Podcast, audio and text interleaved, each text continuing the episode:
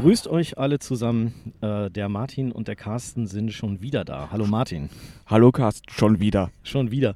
So war es ja eigentlich nicht geplant, aber wie das manchmal so ist, man wird von der Realität überrollt. Wir haben unsere Premiere gemacht mit einer Saisonvorschau. Jetzt haben wir das erste Spiel hinter uns und wegen der besonderen Umstände haben wir uns erlaubt, eine zweite Folge direkt hinterherzuschieben. Diesmal etwas knapper und kürzer, aber es gibt ja doch so ein, zwei Themen zu bequatschen. Ja, das kann man wohl sagen. Letzte Woche war natürlich durchaus ereignisreich ja. mit neuem Hauptsponsor. Es hat doch noch geklappt. Und natürlich nicht zu vergessen, dieses unwichtige Spiel am Samstag in Köln.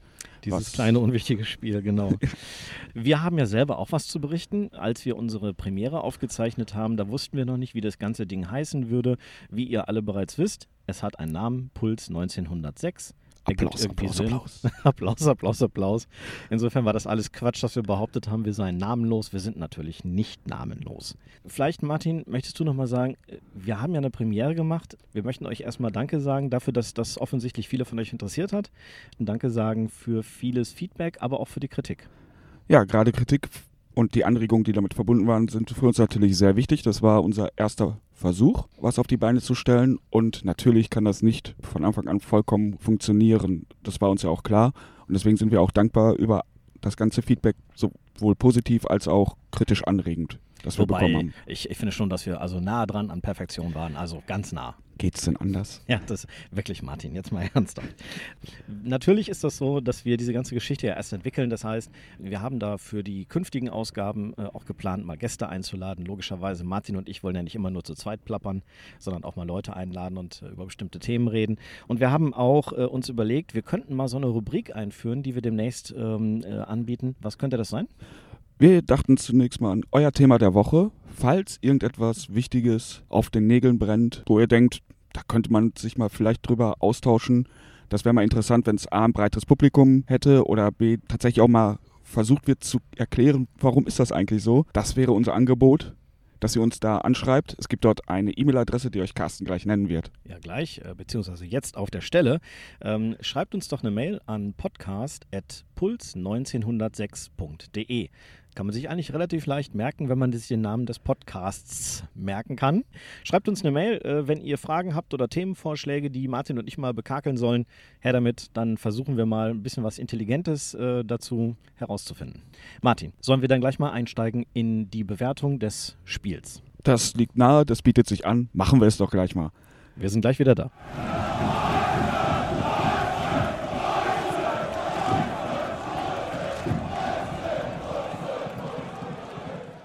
Bevor wir mit dem Spiel anfangen, bin ich aber der Meinung, dass wir noch kurzzeitig über die wichtigste Änderung der letzten Woche sprechen sollten, nämlich Preußen Münster hat einen neuen Trikot- und Hauptsponsor gefunden. Ja, hurra, hurra. Wer hätte das gedacht? Das hat sich wirklich nicht mehr abgezeichnet, aber dann flatterte einen Tag vorher die Pressemitteilung rein, äh, man möge uns doch kurzfristig äh, bitten zu erscheinen. Und dann wurde es enthüllt. Und anhand der Reaktion darauf, dass es diese Pressemitteilung gab, dass dort ein Termin am nächsten Tag passieren würde, konnte man auch sehen, den Leuten ist es einfach auch nicht egal gewesen. Sowohl der Termin der Pressemitteilung war so schnell geleakt, wann die Pressekonferenz stattfinden würde. Und dann ging das Rätselraten überall los, wer denn da wohl jetzt der richtige Sponsor der Preußen sein würde. Und dass es dann Schau ins Land reisen wird, das hatten die wenigsten auf der Rechnung. Eher so mal gar keiner. Ja, ich glaube auch. Also in der Regel ist es ja so, man hört ja so ein bisschen was. Ne? Der Name Schau ins Land reisen fiel übrigens im Westlandforum morgens schon. Da habe ich nochmal geguckt. Ich habe aber nicht mehr, ich weiß nicht mehr genau bei wem. Kann auch sein, dass es einfach geraten war. Äh, ja, nein, in so dem Fall glaube ich das nicht. Aber grundsätzlich ist es so, äh, so die üblichen Quellen, die man so hat, äh, lagen da nicht ganz richtig. Äh, und es war wirklich relativ geheim gehalten. Äh, ich weiß auch mittlerweile, es hatten sich alle verabredet, dass diesmal muss es wirklich geheim bleiben. Auch der Sponsor hat gesagt, ich möchte nicht, dass das vorher rauskommt. Das ist auch okay, das muss man auch mal als Überraschung stehen lassen. Es war jedenfalls kein Autohaus, wie wir alle dann äh, zu irgendeinem Zeitpunkt mal geraten haben. Nein, nein, nein, es ist Schau ins Land Reisen. Martin, was halten wir davon? Ja, Schau ins Land Reisen ist ein profilierter Reiseanbieter in Deutschland, Milliardenunternehmen vom Umsatz her, aber auch in der Sportbranche schon sehr bekannt denn Schau ins Land Reisen ist Namenssponsor des Stadions in Duisburg und der Herr Rüttgers, der Chef des Ladens, ist gerade in Duisburg natürlich eine szenebekannte Figur, sehr engagiert im Verein, tatsächlich sogar auch mal Vorstandsvorsitzender dort gewesen und nie um eine äh, Meinung verhehlt. Also auf ihn konnte man immer bauen, er sagt, was er denkt. Ja, hat sich ganz gut verkauft in Münster, fand ich bei der Pressekonferenz. War sehr klar, hat auch äh, kein Geheimnis daraus gemacht, dass er selber überzeugter MSVer ist. Ähm, ich habe ihn ja so ein bisschen gekitzelt äh, und gesagt, irgendwie, er hat ja dann so ein paar unangenehme Erfahrungen mit Preußen Münster. Ja, ich denke mir so an, an, die Aufstiegsrunden 1989 und den Ausstieg. Ähm, aber es war ja alles in Ordnung. Er hat das irgendwie, ich fand, er, er hat sich echt gut verkauft.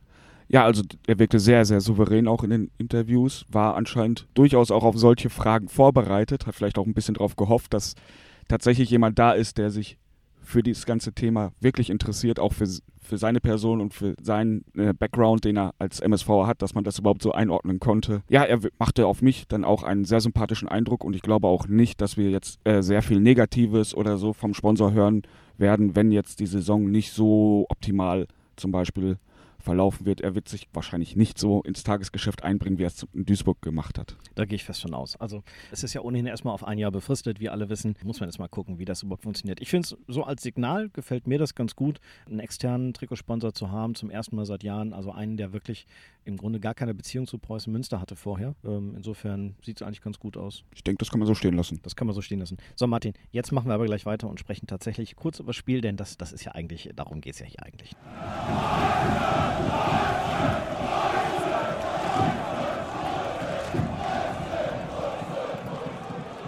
Und jetzt, wie versprochen, geht's zum Spiel in Köln. Ein schöner kleiner 4 zu 1 Auswärtssieg ja. im Südstadion. Kann man machen zum Saisonstart. Ja. Doch, das hat uns allen, glaube ich, ziemlich gut getan. Ja, wir haben es ja vorher gewusst, wie man, wie der Hörer des letzten Podcasts weiß. Wir hatten es angekündigt, da steht eine gute Mannschaft auf dem Platz, die schnell umschalten kann, die gefährlich sein kann im Abschluss vorm Tor. Ja gut, die Mannschaft schießt natürlich keine Tore, wie Marco Antwerpen immer wieder sehr gerne feststellt, aber ja. Das ist, glaube ich, auch ein Running Gag mittlerweile. Ja, also es ist so, ich, ich habe ja tatsächlich mal geschrieben äh, in der Vorberichterstattung zum, zur Saison, dass, dass dieser SCP keine Tormaschine wird.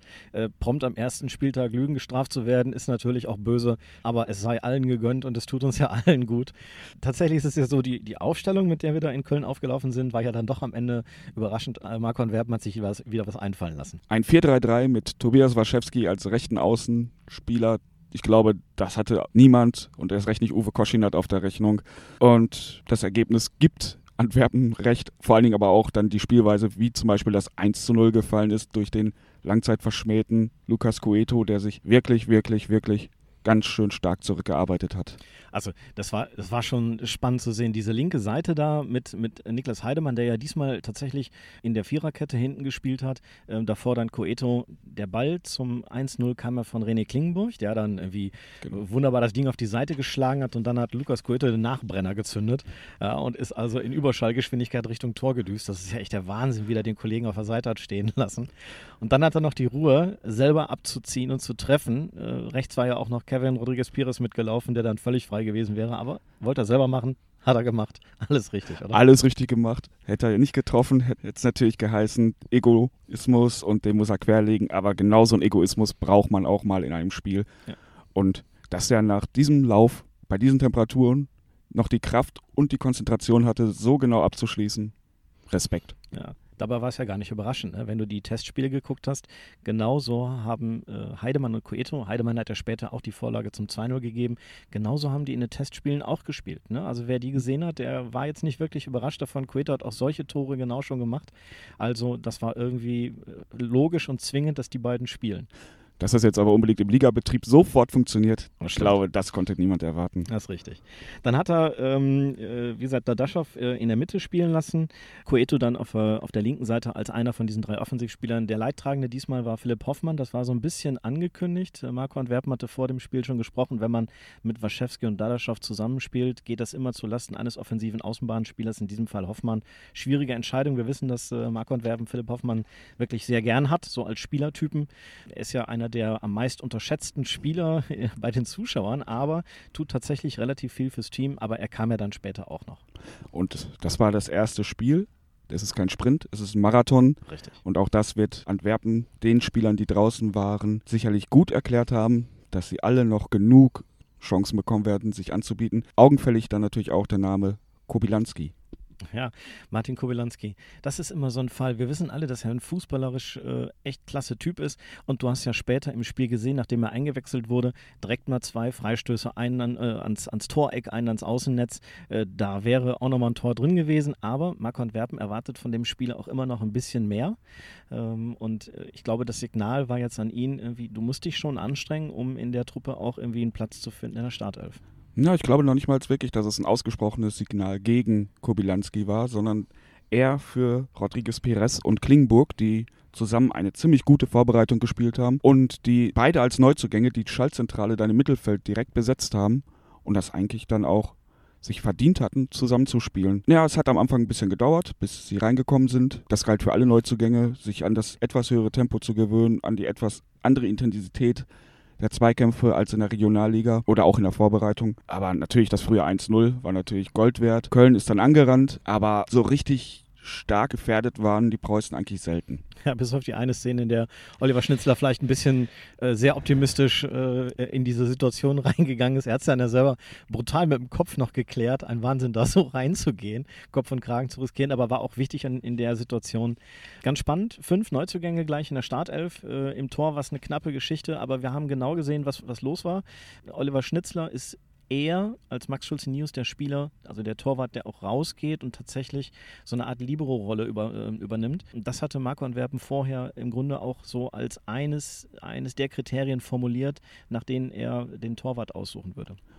Genau, bei dem Interview mit Antwerpen war es dann eigentlich ziemlich klar, wer im Tor stehen würde. Man hat beide Seiten dann gesehen, denke ich, bei Schnitzler. Zum einen eben dieser Versuch mitzuspielen und zum anderen das Risiko, was dann eben auch da drin liegt. Wäre der Ball nämlich dann direkt zum 1-1 reingegangen nach dieser Aktion von ihm, dann wäre die Kritik ziemlich groß geworden. Eine Szene hat, ähm, hat noch für Aufregung gesorgt äh, und ultimativ dafür, dass äh, Uwe Koschinat, der stets emotionale Trainer der, äh, der Fortunen, ähm, auf die Tribüne musste, obwohl offensichtlich unschuldig, wie man später erfahren hat. Aber egal. Diese Elfmeterszene, als Simon Scherder da auf den Ball gep gep geprallt ist mit seiner Hand. War das ein Elfmeter? Schwierig, schwierig. Also jetzt kein hundertprozentiger, aber wenn er gepfiffen wird. Gerade wenn man es aus der umgekehrten Perspektive sieht, wenn das jetzt ein Kölner gewesen wäre, hätten auch viele rumgeschrien, dass man den hätte pfeifen müssen. Es war nicht die schlechteste Entscheidung aus Preußen-Sicht, dass der nicht gegeben wurde. Man kann ihn geben, man muss ihn nicht geben. Also der, der Telekom-Reporter hatte, glaube ich, gesagt, ähm, Simon Scherder vergrößert seine Körperfläche. Das ist ein Argument, das ich wirklich nicht äh, gelten lassen kann. Also jemand, der fällt, der streckt seine Arme reflexartig aus. Das ist keine aktive oder bewusste Vergrößerung der Körperfläche. Das ist einfach Selbstschutz.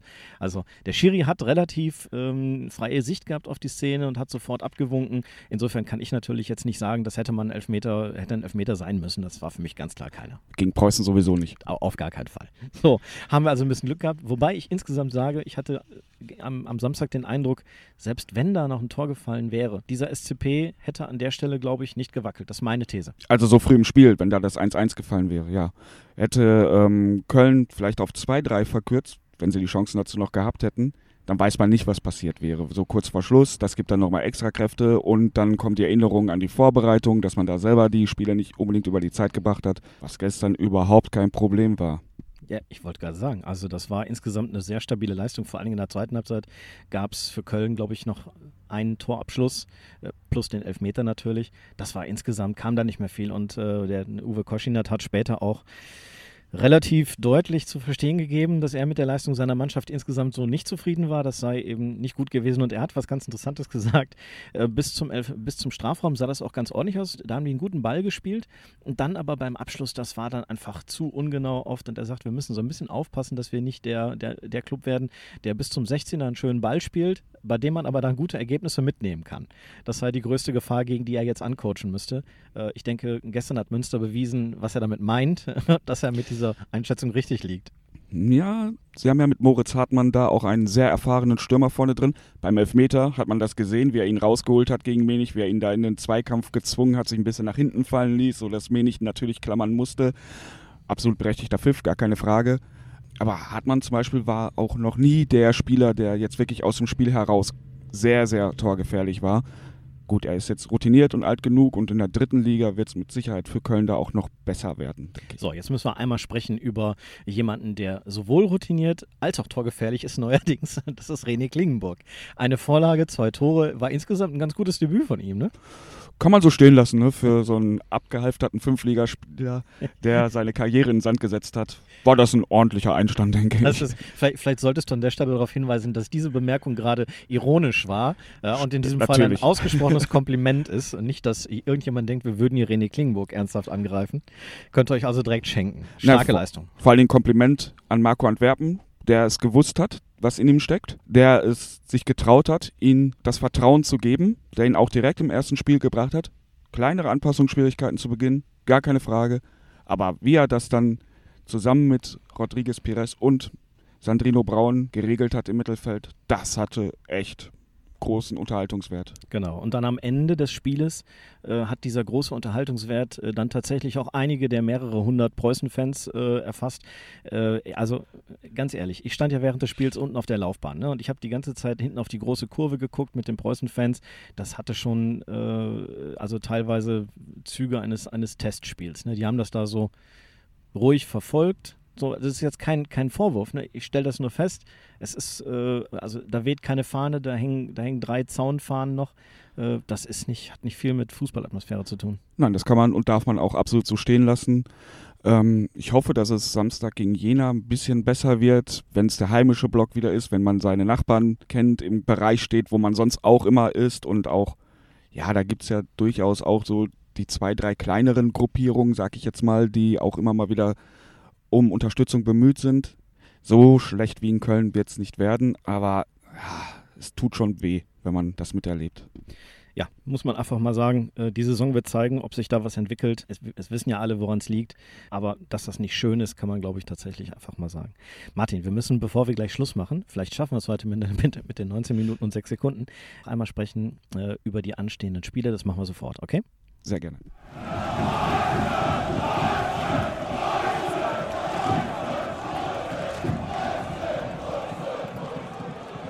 Der Ausblick auf die kommende Woche. Denn es geht los mit der ersten englischen Woche für die Preußen. Ja, ja. Und wie du? Drei Tage, nee, neun Tage, drei Spiele. Da hast du zwei Wochen in der Liga gespielt und schon vier Spiele intus. Ähm, also man kann sich nicht darüber beklagen, dass es nicht sofort wie volle Kanne losginge. Vor allen Dingen, man spielt mit Jena, dann in Kaiserslautern und gegen Lotte, gegen echte Konkurrenten im Kampf äh, ums Mittelfeld, sag ich mal und natürlich mit Lautern gegen ein absolutes Spitzenteam auswärts. Eigentlich ein Traumspiel für Preußen.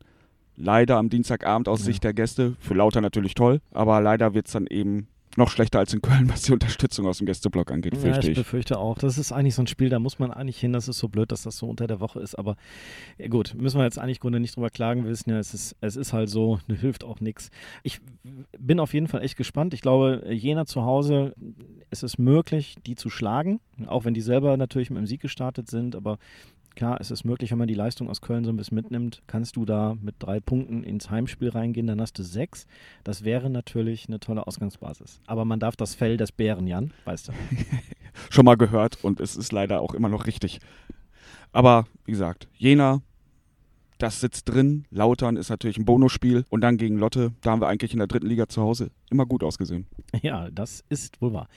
Also, das war unsere zweite Folge. Wir wollten mal kurz sprechen über das Spiel und wollten kurz sprechen über die Situation und die anstehenden Spiele.